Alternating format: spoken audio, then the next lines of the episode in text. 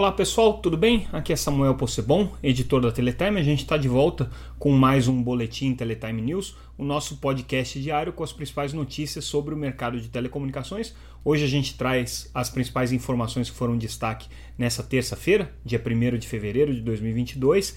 É, todas as informações que vocês vão ouvir aqui e todas as notícias e análises estão disponíveis também no site www.teletime.com.br. Vocês já sabem, é só acompanhar a gente está é, 24 horas por dia, 7 dias por semana acompanhando o mercado de telecomunicações e todas as notícias estão lá gratuitamente para vocês seguirem. Bom, é, uma das principais notícias do dia que a gente traz no nosso noticiário é um adiantamento de um bilhão e meio que o BTG está é, tá fazendo para Oi por conta dos investimentos necessários na Vital. Lembrando que o BTG é o comprador é, de uma participação é, de controle na Vital. A Vital é a empresa que foi criada a partir das redes de fibra é, da Oi e essas redes de fibra então é, vão ser segregadas numa nova companhia. Essa companhia é a Vital e o BTG vai ser o controlador. Eles fizeram um acordo né, de venda dessa, desse controle, mas esse acordo prevê é, que determinados investimentos precisam ser feitos na Vital e uma parte dos recursos que a Oi utilizaria para fazer os investimentos a partir da sua posição minoritária é, dependeriam justamente da conclusão do processo. Como é, a gente está ainda num processo de análise regulatória do caso, então ainda não existe uma conclusão sobre isso, é possível que ela saia agora em fevereiro, está sob a relatoria do conselheiro Vicente Aquino, mas ainda não tem certeza se isso vai ser aprovado. Então, é, o BTG é, autorizou um empréstimo para a Oi que vai ser abatido depois desses, é, desses recursos que ainda precisam ser pagos. Né? É, a Oi vai, vai receber uma, uma, uma, uma, boa quantidade de dinheiro do BTG em função é, da operação de venda. É, são 20 bilhões de reais que estão previstos aí para serem pagos. E aí, nessa operação, seria descontado então essa antecipação aí de recursos. Né? Então, uh, isso dá um alívio para a Oi, ela está passando agora por um momento de caixa complicado, razão pela qual, inclusive, ela tem botado muita pressão na Anatel para aprovação dos processos que dizem respeito a esse, a esse desinvestimento, né, essa venda de ativos. Então, no caso da Oi Imóvel, o processo já foi votado ontem, foi aprovado. A gente vai ver mais alguns detalhes ao longo aí dessa nossa edição. E no caso especificamente é, do, do, da Vital, como a gente diz, é, isso ainda precisa ser aprovado e precisa ser votado pelo, pelo Conselho da Anatel, mas a expectativa é que isso possa acontecer é, rapidamente. É só uma questão é, agora de que é, o conselheiro Vicente Aquino, que é o relator da matéria, traga o assunto para a pauta, o que deve acontecer esse mês. Possivelmente agora já no dia 10 de fevereiro a gente já tem a novidade sobre isso, que é a primeira reunião ordinária da Anatel. Nosso segundo assunto, também relacionado a aspectos financeiros do mercado de telecomunicações, a Datorá, que é uma holding e é, operadora de, de telefonia móvel no modelo de MVNOs, na verdade ela é uma viabilizadora de MVNOs, tem parcerias aí com vários provedores de acesso e com outros clientes que têm operadoras móveis virtuais a Datorá, que é uma das principais viabilizadoras dessas operações, é, desistiu de realizar a abertura de capital em bolsa, que estava planejada desde o ano passado. Foi uma das empresas aí que buscou um IPO, buscou aquela janela é, para abrir o capital, mas perdeu é, por razões aí de, de mercado, acabou perdendo um pouco o time e aí é, já no ano passado já tinha suspendido o IPO, aí vencido o prazo normal para desistência, aí agora ela anunciou formalmente a desistência de realização dessa abertura de capital. Ainda existe a expectativa de que ela volte a fazer isso em algum momento, mas agora nada anunciado, então ela retirou esse plano e agora toda, toda viabilização com certeza vai acontecer a partir de outros, é, de outros mecanismos de financiamento. Então a Datorá é, não está mais agora é, mirando a abertura de capital em bolsa. A notícia reguladora importante de hoje é a, a, a nomeação definitiva agora de Wilson Welles é, para ser o presidente substituto da Anatel. Ele já tinha sido indicado ontem na lista tríplice encaminhada pelo presidente Jair Bolsonaro ao Diário Oficial. A gente noticiou isso, havia expectativa de que ele estivesse presidindo a sessão que a sessão extraordinária que aprovou a venda da Oi Imóvel. O Wilson é superintendente de fiscalização da Anatel, então ele é um dos superintendentes que assumem é, a vaga no conselho da agência na vacância é, de um dos conselheiros. Ele agora assumiu justamente a vaga de presidente da Anatel. E aí tem um bastidor dessa história que é interessante que a gente tem que ficar é, atento, porque foi um processo um pouco nebuloso, vamos dizer assim. O que, que aconteceu? É, existe um parecer da Procuradoria é, Especializada da Anatel é, e esse parecer ele indica o seguinte: no caso de vacância de um dos conselheiros ou do presidente, aliás ele faz essa distinção, né? A cadeira de presidente é diferente da cadeira é, de conselheiro, então quando vaga a vaga do presidente, o substituto torna-se automaticamente presidente. E quando vaga a cadeira de um conselheiro, o substituto torna-se automaticamente um conselheiro. Mas no caso de vacância, seja do presidente, seja dos conselheiros, é, a Anatel tem dois caminhos a seguir. Um é o decreto presidencial. Se esse decreto estiver válido e tiver com os três nomes, esses nomes vão ser revezados e alternados aí a ocupar essas vagas. Cada um permanece 180 dias até que se esgote aí o período é, de cumprimento de todos esses mandatos substitutos e aí sai um novo decreto. O outro caminho é a indicação da, do superintendente mais velho né, em, em atividade na Anatel, mais, mais é, antigo em atividade na Anatel, é, e é, no caso de, dessa indicação do superintendente mais antigo, não é necessário um decreto. Né, isso daí acontece quando não existe outra possibilidade. Pois bem, na última sexta-feira, quando foi feita a primeira reunião extraordinária da Oi Móvel para votação do caso, o presidente interino, que era o Emanuel Campelo, já em tese não seria mais presidente. Por quê? Porque ele é, seria só o vice de um presidente que tivesse com mandato. Como o presidente com mandato é, não existia mais, né? O, no caso, o ex-presidente Leonardo Euler já está sem, já está fora da Anatel desde novembro e o substituto natural, que seria é, o superintendente Rafael Garcia, é, já tinha encerrado o seu período de, de substituição possível e não havia nenhum substituto é, mais remanescente nessa lista tríplice. Então, a superintendente mais antiga da Anatel, que é a superintendente de relações com consumidores, Elisa Leonel, deveria ter assumido, mas ela não assumiu. Quem ficou, permaneceu como presidente foi Emanuel Campelo na condição de vice de um presidente que já não tinha mais mandato, no caso o Rafael Garcia.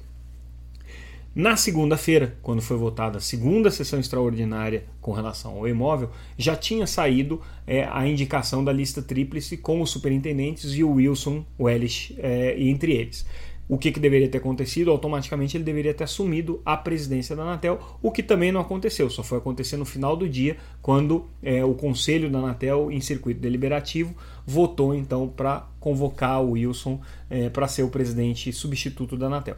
Então ficou aí uma dúvida se a decisão do imóvel aconteceu dentro de uma circunstância que juridicamente é aceitável, uma vez que esse entendimento é da própria Procuradoria Federal Especializada da Anatel. Né? O procurador Paulo Firmeza acompanhou a reunião o tempo todo, então não se sabe se de certa forma isso endossa ou não é, a, a, a, legalidade, a legitimidade da reunião.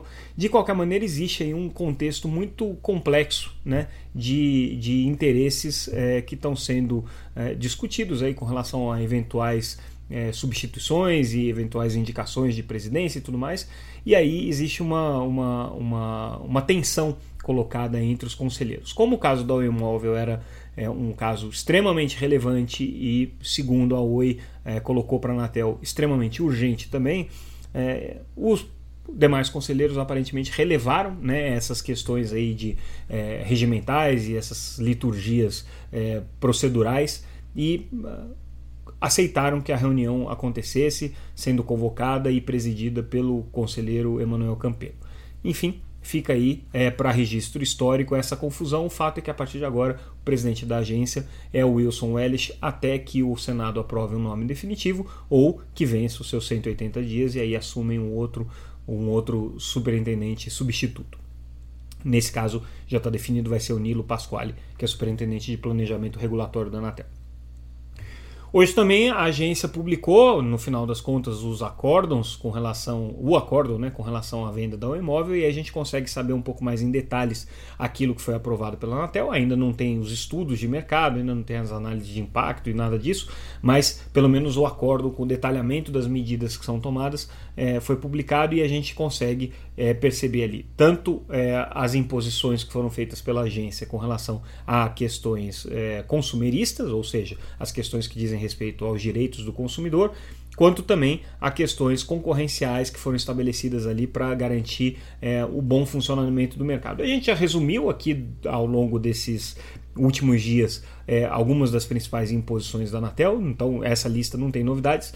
Mas se vocês quiserem conferir é, integralmente aí quais são as condições de venda da Oi Imóvel, tanto para o consumidor quanto é, para as empresas, é, vale a pena vocês entrarem lá no site www.teletime.com.br, porque ali vocês conseguem ter uma, uma panorâmica geral. Do ponto de vista do consumidor, eu acho que tem algumas coisas aqui que eu gostaria de chamar atenção e que são importantes. Tá?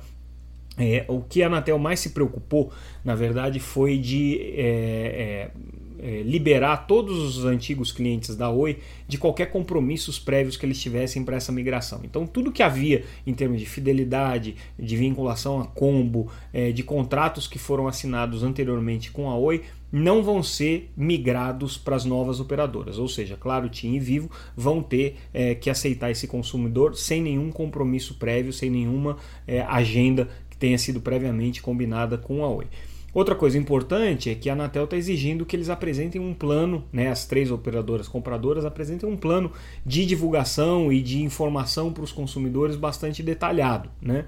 É, a questão que a gente ainda não sabe é como é que a Anatel vai fiscalizar a implementação desse plano de comunicação, como é que isso vai ser passado para os consumidores. Mas de qualquer maneira, existe aí a previsão de que esse plano seja apresentado é, agora, né, que a operação está aprovada, é, a tempo de, de desse processo processo de migração se dá com os consumidores o mais bem informado é, possível. Né? Seguindo então o nosso noticiário, é, a gente traz uma notícia da UIT com relação ao, ao número de usuários de celular no, no, no, mundo, principalmente durante o período da pandemia. E o interessante que a UIT, que é a União Internacional de Telecomunicações, aponta é que houve um crescimento. Hoje a gente tem é aí da ordem de 110 é, usuários de celular para cada 100 habitantes, ou seja, tem uma, uma porção, é, uma proporção superior a 1 para 1, pra 1 é, em termos de número de linhas é, móveis na população mundial. É, por que, que isso daí é relevante? É relevante porque mostra que o, o a telefonia móvel definitivamente é o, é o é o serviço de referência hoje para as telecomunicações.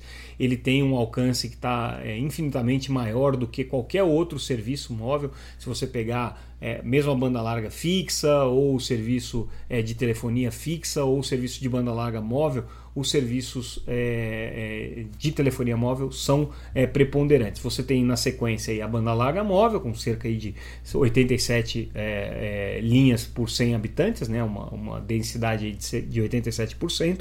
E aí depois você tem lá na rabeira o serviço de banda larga fixa e depois o serviço de telefonia fixa que está completamente em desuso hoje, menos de 11% do mundo é, tem linhas fixas, né, ou considera isso aí relevante. Então, é, esse, esses números da, da UIT foram trazidos nessa nossa reportagem. Valeria a pena é, vocês conferirem lá, porque tem um detalhamento, inclusive por regiões, né? regiões desenvolvidas e regiões não desenvolvidas, tem discrepâncias muito grandes é, dos dados. É, um, é, um, é, uma curiosidade que essa matéria acaba mostrando.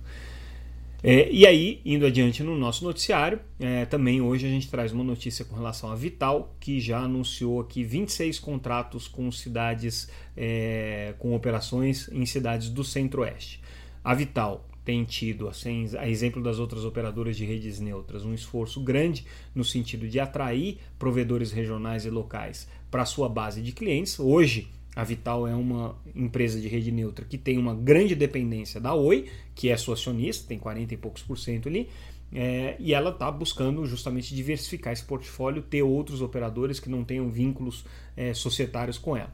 É, é um desafio grande, mas a Vital está fazendo grandes investimentos aí pelo Brasil e esforços de marketing é, e buscando formas de capturar esses clientes, que são clientes no atacado, então são operadores né, de telecomunicações e SPs que contratam a infraestrutura da Vital para fazer o seu provimento de acesso. E aqui no caso do Centro-Oeste, 21 cidades já têm é, contratos com esse tipo de operadores firmados com a Vital.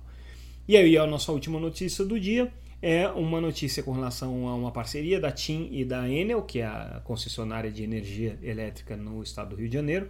Eles estão fazendo uma parceria para cidades inteligentes. Interessante aqui é que tanto as empresas de energia quanto as empresas de telecomunicações têm muitos interesses é, é, conflitantes, por exemplo, nas questões relacionadas a postes, é, nas questões de ocupação urbana e tudo mais, mas também tem uma, uma, uma, uma, agenda muito comum. Tanto as empresas de energia quanto as empresas de telecomunicações estão querendo participar desse processo de desenvolvimento das smart cities, né? que são cidades que contam com soluções de IoT, soluções é, é, tecnológicas que fazem com que essas cidades funcionem melhor, seja na sua prestação de serviços públicos, como é, banda larga, como no próprio serviço de energia, seja na prestação de serviços do governo, atendimento ao consumidor, ao cidadão e tudo mais. Então, essa parceria aqui entre as duas reforça é, a, a mensagem de que é possível sim que empresas de energia e empresas de telecomunicações caminhem juntos. Lembrando que a Enel, inclusive, é uma empresa muito polêmica, porque recentemente se envolveu aí em casos é, relacionados a, a, a, empresas que vão fazer a gestão de postes, né? É, é, então, uma das, das suas subsidiárias é, é começou a ser acusada aí pelas empresas de telecomunicações de estar se comportando de maneira abusiva nessa gestão de postes, obrigando então as empresas de telecomunicações a adquirirem fibras dessa mesma empresa. É, é, um, é um caso que já, a gente já noticiou aqui e que é um caso é, bastante é, relevante para o mercado, mas não impediu de qualquer maneira essa parceria entre as, entre as empresas, a TIM e a Enel, é, em busca de uma solução de uma solução conjunta para a internet das coisas. Então fica aí o registro dessa parceria. Boa sorte para TIM e boa sorte para a Enel. Bom, pessoal, esses foram os nossos principais destaques do nosso noticiário de hoje. É, eu lembro que tudo que vocês viram aqui está disponível no nosso site www.teletime.com.br gratuitamente. Vocês também podem acompanhar o nosso noticiário pelas redes sociais, sempre como arroba Teletime News. Está lá no LinkedIn, no Instagram, no Twitter e no Facebook. São as redes que a gente, é, em tempo real, praticamente a gente divulga. E também, caso vocês é, acompanhem o Telegram, a gente tem um grupo lá no Telegram em que as principais notícias são divulgadas também em tempo real. Então fiquem ligados aí, não tem desculpa para não acompanhar a Teletime diariamente. Agradeço a audiência de vocês, agradeço mais uma vez é, a preferência por, por esse nosso boletim. Continue nos acompanhando no nosso podcast e nesse boletim diário. Obrigado, pessoal. Boa noite.